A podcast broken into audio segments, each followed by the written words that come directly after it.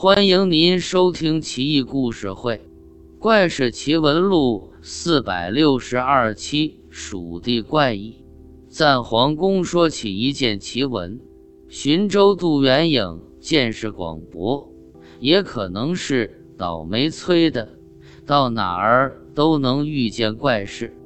杜元颖初到四川，四周有块直径一丈见方的巨石，自己会走动。盘旋滚动，压坏了好几亩田地。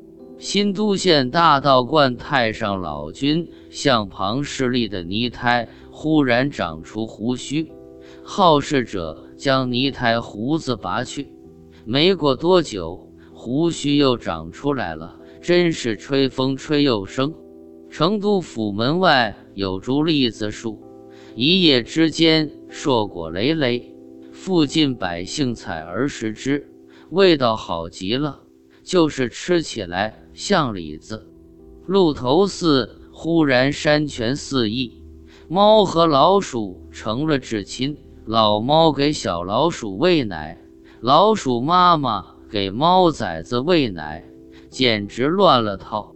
果不其然，不久后有盗贼蜂拥而至，袭扰成都府。百姓死伤无数，赞皇宫的幕僚韦炫觉得这事透着邪门，便查史籍，想寻求权威支持。结果真的在魏书中找到类似的事件。东晋十六国时，成汉末代皇帝李氏在位期间，四川频繁出现怪异之事。成都北乡有百姓。远远看见一个美女钻进草窝子里，忙跟踪偷窥，却见到一个怪物。那怪物似人非人，身体跟人一样，有脑袋和眼睛，却没手脚口鼻，身子会动却不能说话，煞是诡异。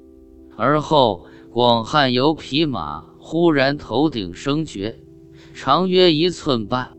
这匹马下了马驹，是个怪胎，一个脑袋，两个身子，六只耳朵长长的，却没长眼睛，两个身子，一公一母，令人百思不得其解。江源有处田地生出一种怪异的草，草茎高达七八尺，叶片和茎都是赤红色，鲜艳夺目，结出的籽。却是青色，坚硬如牛角。种种怪事还没平息，成汉政权被东晋大将桓温所灭，李氏也成了阶下囚，富贵荣华成浮云。韦炫又听副将何令轩说，当日贼寇攻城前夕，有人在城门外河中见一条巨龙和水牛搏斗。水牛不敌，被巨龙吞噬，巨龙随即消失。府门外李子树上结满了木瓜，摘下来吃却是空的，令人泄气。看来灾变在即，必有上天示警。顺便说一下，赞皇宫及李德裕，唐代中后期宰相，牛李党争代表人物，因其籍贯。在河北赞皇县，被称为赞皇宫。